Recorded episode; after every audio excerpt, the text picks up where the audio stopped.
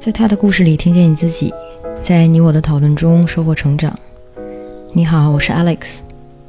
今天我想和你聊一聊婚姻这个合约。婚姻是一个合约，这可能让一些人听了觉得不适。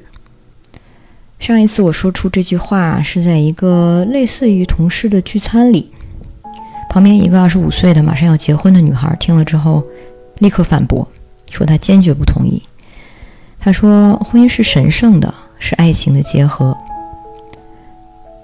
我当时还在想，我说婚姻是个合约，对于这群新认识的、我还并不了解的朋友来说，是不是听起来有点太过了？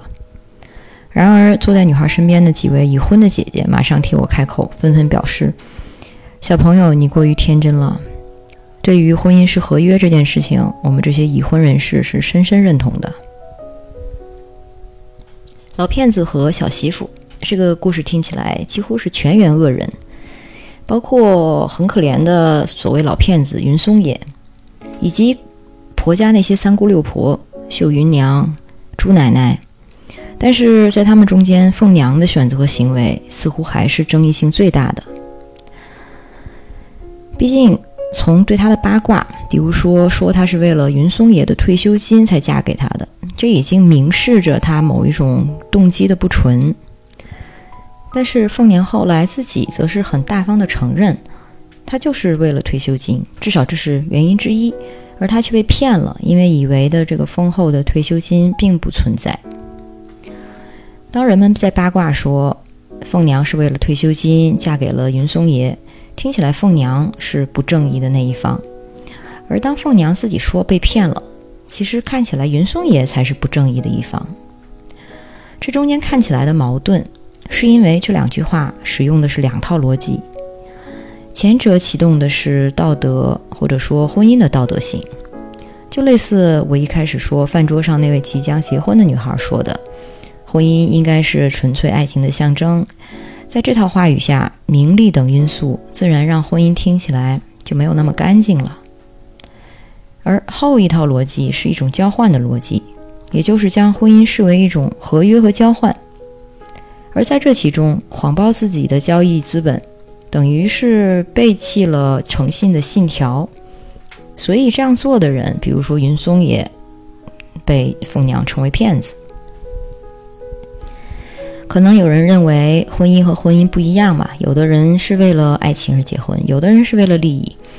所以呢，这样说。说爱情是爱，这个婚姻是爱情象征这件事情也没错，只是有人做不到罢了。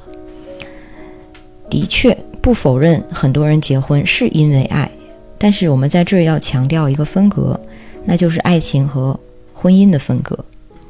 爱情和婚姻其实是两件事，爱情当然存在，也可以因为爱而选择婚姻，但是婚姻它本质上是一种社会制度。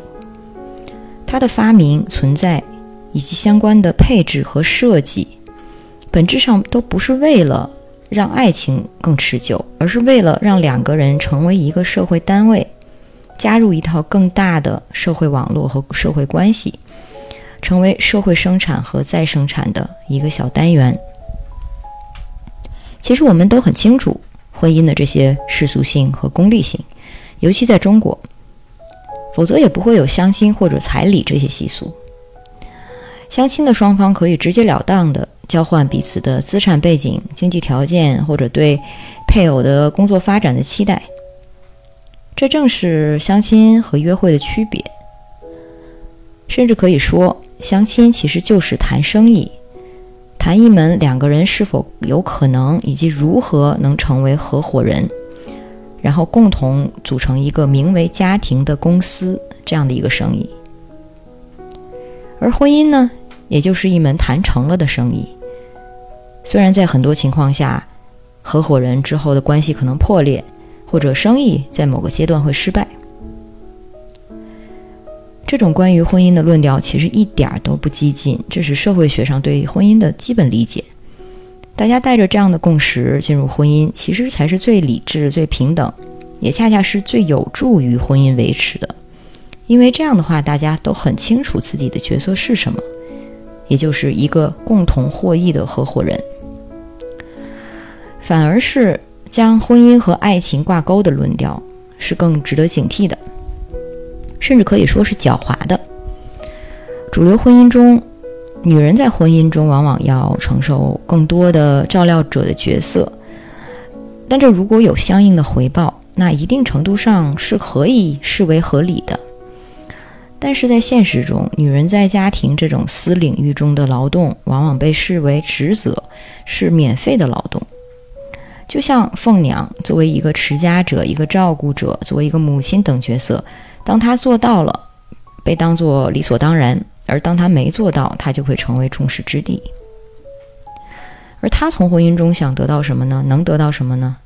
当她发现本来想交换的后半生的经济支持并不能实现。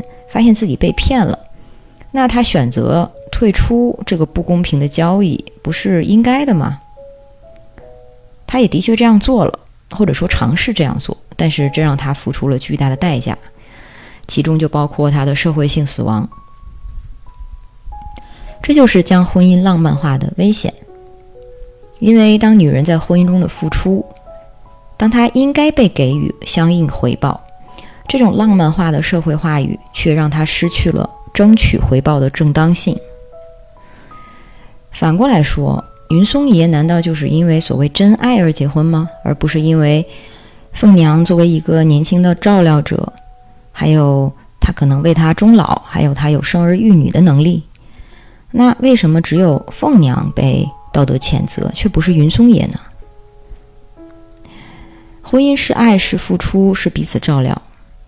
这些话语听起来很美，但其实往往是对女人的道德绑架。